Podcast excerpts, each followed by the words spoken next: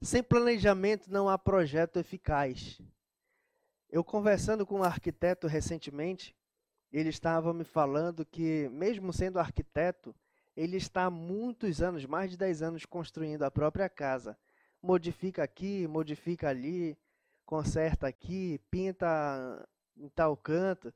E eu perguntei para ele por que, que ele estava há tanto tempo é, construindo aquela casa ele disse que aquela casa foi construída sem projetos, sem um projeto, ou seja, sem planejamento.